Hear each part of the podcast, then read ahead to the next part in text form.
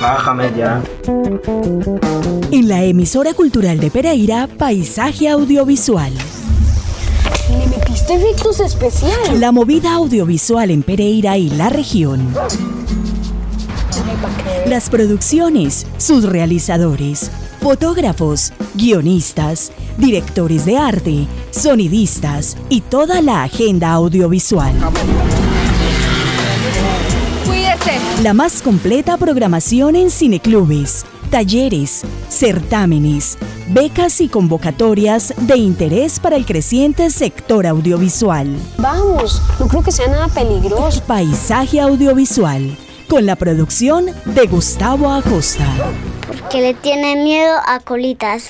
Si mi abuelo dijo que todos venimos del mismo lugar.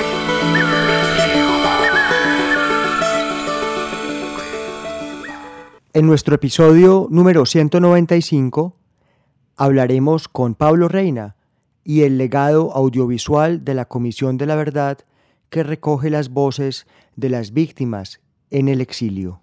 Bienvenidos y bienvenidas a Una Verdad sin Fronteras. El exilio es un lugar en el que puede verse el conjunto del conflicto colombiano. Podcast de conversaciones sobre el exilio colombiano en México que la Comisión para el Esclarecimiento de la Verdad, la Convivencia y la No Repetición de Colombia, en colaboración con la Universidad Iberoamericana, presenta. y nos tuvimos que quedar aquí. Mi madre fue allanada, mis hermanos perseguidos y nos dijeron no, no regresen, aquí no van a poder trabajar. Este es un espacio de conversaciones profundas y cercanas con víctimas del conflicto armado colombiano en el exterior despertarse uno cuando suena el WhatsApp para ver que hay otra masacre y, y, más tardecito hay otra masacre. No es solamente una situación que se vivió hace 30 años. Colectivos de colombianos organizados en México y organizaciones de la sociedad civil que tienen trabajo con población migrante, refugiada y solicitante de refugio. Yo insisto que vale la pena el retorno, pero que sea un retorno con garantías, con tranquilidad, con un, con un territorio realmente pacificado. Este es un espacio para visibilizar y nombrar las múltiples experiencias de la Colombia que está más allá de las fronteras. Se habla de un proceso de paz porque se habla de esclarecer la verdad cuando todavía hay un conflicto que persiste y que también tiene mucho que aportar para el esclarecimiento de la verdad desde las experiencias de resistencia y dignidad. En el caso de México y Colombia hay muchísimas leyes que trabajan por la migración, pero el problema de siempre pues es que no se cumplen. Tenemos el gusto de acompañarles Pablo Reina y Diana Silva. La violencia y el terror nos han dejado una huella imborrable en la memoria y en el corazón. Para escuchar más, entra a Ibero 2.cloud o síguenos en redes sociales arroba ibero99fm o ibero90.9 en Facebook. Hay un territorio de Colombia que es en esos cientos de miles de colombianos y colombianas que tuvieron que huir del país por motivos del conflicto armado, que son invisibles en Colombia, no existen, y ni siquiera existen en la ley. Una verdad sin fronteras. Pablo Reina, muy buenas noches y bienvenido a Paisaje Audiovisual en la emisora cultural de Pereira. Eh, buenas noches Gustavo, buenas noches a todas y a todos quienes nos escuchan. Muchísimas gracias por la, por la invitación y la oportunidad, Gustavo. Pablo, para nosotros es un placer tenerte, tenerte en el programa y tenerte en la ciudad. Eh, escuchábamos el cabezote de la serie radial, el podcast Una Verdad sin Fronteras, una producción de la Comisión de la Verdad con la Universidad Interamericana. Si no estoy mal, esto es un, un podcast que se refiere a los testimonios o se construye a partir de las situaciones y los testimonios de los exiliados del conflicto colombiano, en este caso en México y en otros países. Muy bien, Pablo, cuéntanos en qué consistió Una Verdad sin Fronteras. Eh, pues así fue, Gustavo. Eh, hace algunos años yo tuve oportunidad de colaborar con la Comisión de la Verdad eh, de Colombia desde México. Yo trabajaba en ese entonces en la Universidad Iberoamericana que estuvimos acompañando el proceso de la comisión en lo que llamaban la macroterritorial eh, internacional, que se armó en más de 20 países para recoger los testimonios de las eh, personas que se tuvieron, personas colombianas que se tuvieron que exiliar eh, por motivos del conflicto armado en, Colombia. Y en el caso mexicano, eh, varias organizaciones, colectivos de personas colombianas en México se organizaron, bueno, nos organizamos para recabar los testimonios de más de 100 personas eh, en total, la, la, macroterritorial internacional recabó más de mil testimonios en los más de 20 países, 23 países si no me equivoco, eh, para el trabajo de la comisión. Y en específico este, esta serie de podcast son 10 eh, capítulos en los cuales recogemos la experiencia y la importancia de este trabajo sobre el exilio vinculado a la Comisión de la Verdad con personas eh, eh, que han, colombianas que han estado haciendo su vida eh, después del exilio por motivos del conflicto. Bueno, la comisión surge en el marco del acuerdo de paz entre el gobierno de Colombia y las FARC como parte de, uno de los puntos del, acuerdo, es el punto sobre las víctimas. En ese punto pues, se abordaron la creación de, de tres instituciones para tener en cuenta digamos, los derechos de las víctimas a la verdad, a la justicia, a la búsqueda de los desaparecidos. Una es la Comisión de la Verdad, que es una comisión de carácter extrajudicial, de la que yo soy comisionado, tiene un mandato pues, de investigación, de esclarecimiento de las causas, las dinámicas, los impactos del conflicto armado y pues, con el objetivo también de que eso sirva para la no repetición. Una jurisdicción especial para la paz, es decir, un tribunal especial que tiene a su cargo pues, el juicio a los responsables, que tanto de las FARC como de agentes del Estado, de Fuerzas Armadas o Policía, que se presenten voluntariamente para hacer un reconocimiento. Eh, hay capítulos con, con eh, Carlos Beristain, por ejemplo, que fue comisionado, el comisionado de esta comisión que eh, encargado de la macro, de la macro internacional y con personas eh, muy diversas que a través de este ejercicio yo tuve oportunidad de, conocer y, y, de recuperar sus historias en estos programas y también eh, eh, en los testimonios para la comisión que relatan algo que, fue muy importante, me parece, en esta comisión, que fue incorporar las historias de violencias y de victimizaciones continuas que, llevan a, que llevaron a las personas, a las familias a tener que dejar Colombia eh, y lo que implica eh, tratar de hacer la vida en el, rehacerla en el exilio, reinventarla y, y también en algún punto querer el país que les acogió. En estas historias también se, escucha eh, no, solo la nostalgia eh, de haber dejado Colombia, se escucha la esperanza del proceso, una esperanza crítica, una esperanza también, eh, lo, lo, voy a decir como ambigua, de, sí, hay, un proceso nuevo, pero también hay dudas de, de hasta dónde se va a poder llegar, pero la gente que participó de este proceso, pues animada a hacerlo, y también se escucha el cariño por el país que les acogió, en este caso México. En efecto, en los testimonios que ustedes eh, recogen y citan en la serie Una verdad sin fronteras, uno escucha esa, ese espíritu ambiguo porque siempre está la idea o la aspiración al retorno, pero las personas que, muchas de las personas que terminaron en el exilio han reconstruido su vida y han entrado en una cierta normalidad. Hablemos, profundicemos en esos testimonios que ustedes recabaron, eh, porque ustedes conocieron muy de cerca a estas personas y sobre todo que al recoger el testimonio uno entra en la subjetividad y emocionalidad de las personas estas personas en México, en Londres, eh, en varias partes y venidas de otras, de muchas ciudades del centro del país, de Medellín, de la costa. ¿Ustedes cómo fueron recibiendo y leyendo estas experiencias, estos testimonios de vida? Eh, pues en, realidad es, un trabajo que se pudo realizar por, por el trabajo que, organizaciones de personas colombianas en México han venido haciendo por muchos años.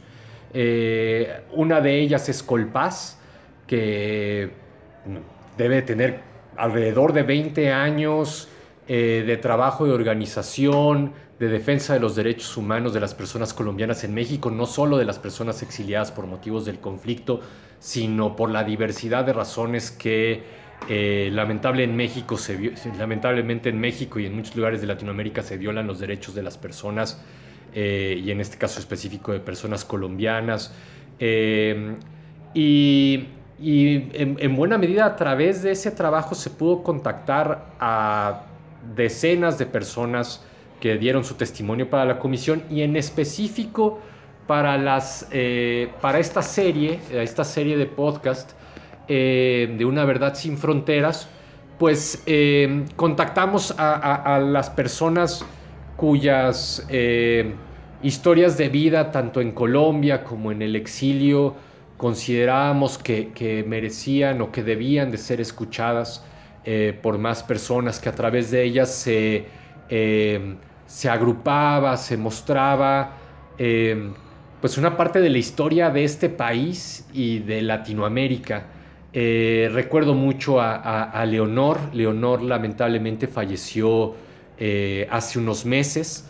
y, pero Leonor fue de, de, la primera generación de personas exiliadas hace prácticamente 50 años y recupera ella su, la historia de, su familiar eh, eh, y que por las violencias que, fue recibiendo, cómo se tuvo que exiliar, y después su trabajo como mujer académica, feminista, eh, poeta, narradora, que nos comparten las poesías y sus textos durante el podcast yo llegué a, de Colombia no exiliada porque vine a hacer un curso en anestesiología pediátrica en el infantil de México con mi marido que era médico también.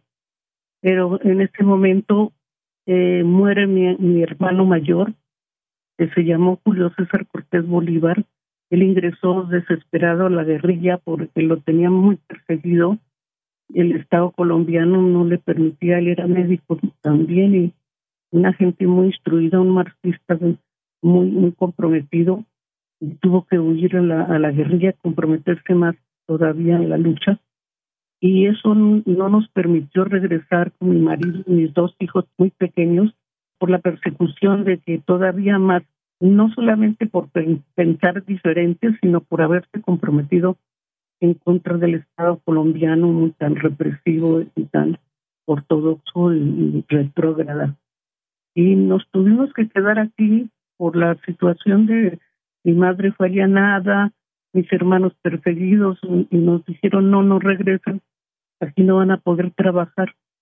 Pero afortunadamente como aquí en México nos... También eh, eh, recuerdo muy bien las historias de, de, lo que han venido a llamar segundas generaciones, personas eh, colombianas que nacieron en México o nacieron en Londres o nacieron en Chile, eh, eh, hijas de personas que se tuvieron que exiliar, de personas colombianas, y, en el trabajo de la comisión las segundas y las terceras generaciones también fueron eh, importantes, dieron sus testimonios que aunque la victimización de personas ya nacidas en México, de mi generación, yo tengo 40 años, personas eh, de, entre 40 y 20 años ya nacidas en México eh, o en otro lugar, también fueron eh, retomadas como parte de, importante de la narrativa, de las narraciones hacia la verdad de esta comisión, y eso me parece muy importante. gente joven que está impulsando en México organizaciones de derechos humanos, eh, de defensa de las personas migrantes, eh, que eh, en cuestiones de trabajo psicosocial, que ha sido fundamental el trabajo de Clemencia Correa para México. Clemencia también está su testimonio en esta, en esta serie. Y Clemencia lleva 20, 25 años trabajando en México eh, del lado de las víctimas de la violencia en México, porque, porque como saben también, eh, pues mi país está pues en una crisis profunda de violencias y de violaciones a los derechos humanos.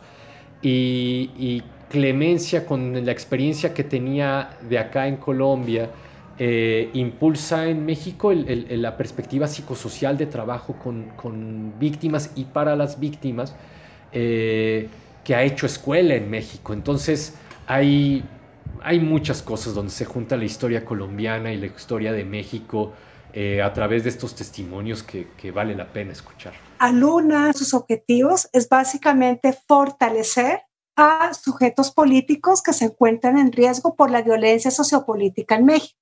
Eh, nos referimos a poblaciones como los defensores, defensoras de derechos humanos, de territorio, de todas las personas que están en un proceso de defensa de los derechos humanos y que en últimas eh, corren riesgo por el trabajo que realiza, porque se están oponiendo. A mi papá lo perseguía el ejército, lo perseguía los paramilitares, pero los recuerdos, primeros recuerdos que tengo de eso era el ejército quien perseguía a mi papá. En el año 93 asesinan a mis padres, a mi madre y a mi padre, pero ya allí no fue el ejército, sino los paramilitares. A mi padre lo asesinan eh, delante de mi hermana que tenía ocho años y además de eso también quemaron la casa. O sea, mis padres los asesinaron y eh, sus cuerpos quedaron calcinados por el fuego porque quemaron la casa. Menos de, en menos de dos años, en todo caso, eh, asesinaron a mis padres, asesinaron dos tíos y asesinaron a mi hermano mayor.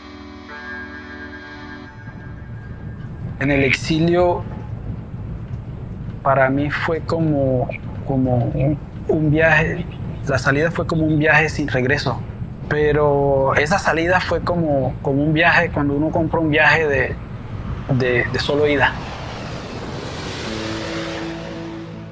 Tuve la oportunidad de trabajar en temas indígenas, después en temas de derechos humanos y trabajé muchos años en la Universidad Iberoamericana, que es la Universidad de los Jesuitas en México, el, equivalente a las Javerianas de acá. Y en ese momento yo estaba al frente de la oficina de incidencia de la Universidad Iberoamericana, que era una oficina muy peculiar porque era una oficina con una postura política por los derechos humanos, eh, por los derechos de las personas migrantes, eh, por las diversidades de género y los derechos de las mujeres y de las diversidades, eh, que no es una oficina académica, si es universitaria, sí genera conocimiento, pero no, y, genera participación y se, se, y entonces, bueno, nos articulábamos con, con organizaciones de pueblos indígenas, de, de, defensores de los migrantes, y cuando la macroterritorial de la Comisión de la Verdad llega a México, eh, buscaron alianzas con diversas organizaciones, entre otras a la Universidad Iberoamericana, y desde ahí pues me, invitaron a colaborar en, la, en, la, en este trabajo en específico, a ser parte del grupo de personas que estábamos acompañando la toma de testimonios en México. Y pues la Universidad Iberoamericana tiene una estación de radio allá y, y fue como relativamente sencillo hacer las gestiones para eh, hacer este, este podcast con, desde esa plataforma. Estamos reconstruyendo lo que se puede considerar un legado audiovisual que dejó la Comisión de la Verdad. Em, podcast, videos, mm, los testimonios y hubo eh, más de 17 mil entrevistas que implicó este trabajo de, la, de la Comisión de la Verdad. En el caso de México, con los colombianos en el exilio, em, este material, digamos que fue sistematizado y procesado por la universidad. ¿Cómo fue la metodología de, esa sistematización y, digamos, esa, ese cuidado de, todo este trabajo? En, realidad la, todo el proceso de metodología, de sistematización es coordinado por la comisión. O sea, la, comisión eh, a través del comisionado Beristain fue a México y seguramente al resto de los 23 países donde, donde desplegaron la macro territorial eh, internacional y ¿no? los, los, formularios para las entrevistas, eh, la bueno, se nos dio capacitación para tanto las categorías que son, bueno, a mí me parece un instrumento de entrevista formidable eh, nos capacitaron con, elementos, digamos, como básicos de atención psicosocial eh, para el, momento de recabar los testimonios, eh, pues como, como son fuertes para la persona que lo está dando, estar atentos a las señales de, pues de lo que está sintiendo, de lo que está reviviendo, eh, no forzar nada. Eh, si hay necesidad de, apagar la grabadora un momento, se apaga los tiempos, siempre como con la persona que está dando el testimonio en el centro. Eh, y el proceso de sistematización fue desarrollado por la Comisión de la Verdad en un software que a mí me parece impresionante y que entiendo que es de uso libre y que está a disposición de las universidades y de los centros de investigación en Colombia que lo soliciten. Eh, eh, tenía la posibilidad de, que pues de registrar la, entrevista con las, las, claves y los códigos que se daban, de subir los audios y por lo menos en lo que a mí me tocaba ver como, como recabador de testimonio, que yo tenía un acceso muy limitado a ese software, eh, en tiempo real eh, eh, llegaba a quienes estaban haciendo los análisis de tal manera de ir al mismo tiempo seleccionando las temáticas que aportaban a ciertas partes de los análisis que vemos ahora publicados en los informes. Pues en los 11 tomos de los informes, que es un trabajo eh, pues impresionante para mí. Hacer eso en tres años, 17 eh, mil testimonios, 23 países, eh, no sé, es, fundamental. Y yo quisiera también compartir que cuando nos capacitaron en este proceso, se tenía, la, gente de la comisión nos decía, queremos hacer una comisión para el siglo XXI, una comisión multimedia, que deje herramientas pedagógicas y audiovisuales, que sirva, eh, eh, que, deje también como parte de su legado las metodologías para que las discutan las personas eh, que quieran entrar a ver cómo se hizo esto. Y, eso se ve en, el esfuerzo enorme de esta página de la comisión que han llamado El Legado, donde hay multimedia sobre los ámbitos de los pueblos indígenas, una parte que a mí me parece fundamental de la naturaleza como víctima del conflicto, en los temas de géneros, eh, la parte multimedia, el esfuerzo que han hecho a través de las series y las videoseries en YouTube.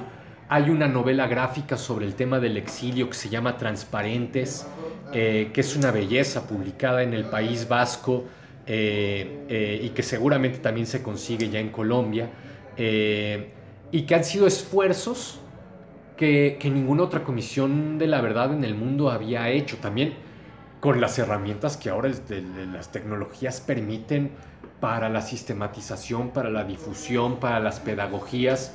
Y yo creo que eso es, es, muy importante que no lo olvidemos, porque es cierto, se, presenta, se presentan los informes eh, eh, eh, hace unos meses, a finales del año pasado, pero el legado es, responsabilidad, yo creo, de cada una de nosotras, de nosotros, y de regresar a, esos, a esas metodologías, regresar a esos materiales y releerlos, reconstruirlos, eh, criticarlos, aprovecharlos, usarlos, porque, porque es un trabajo enorme, enorme. Mario Benedetti decía que el exilio hace que el país te quepa en una maleta.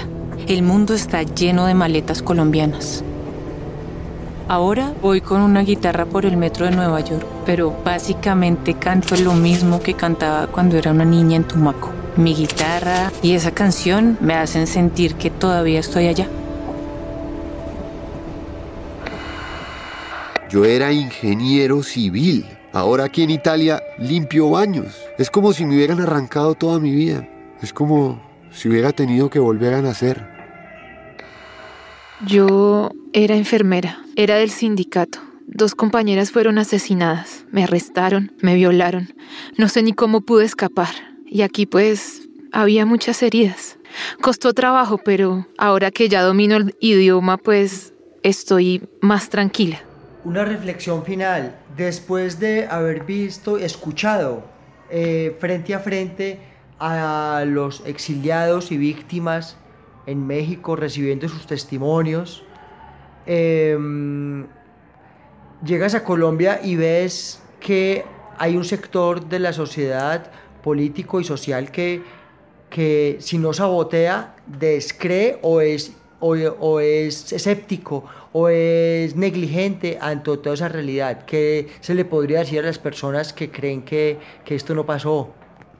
No, no, eh, estos cuestiones de polarización están por todo el mundo y son súper preocupantes, ¿no? Eh, eh, pues yo lo, lo, lo, lo, último que quisiera compartirles en, esta oportunidad es que en un grupo de personas vinculados a la defensa de los derechos humanos en México, vinculados a las organizaciones que construyen paz, vinculados a las luchas desde los territorios indígenas, eh, empieza a sonar distinta la palabra colombianizar.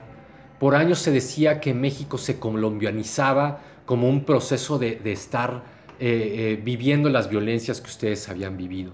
Allá se está empezando a utilizar la palabra colombianizar también como el sueño de ir construyendo la paz social, socialmente, institucionalmente, y eso es muy fuerte.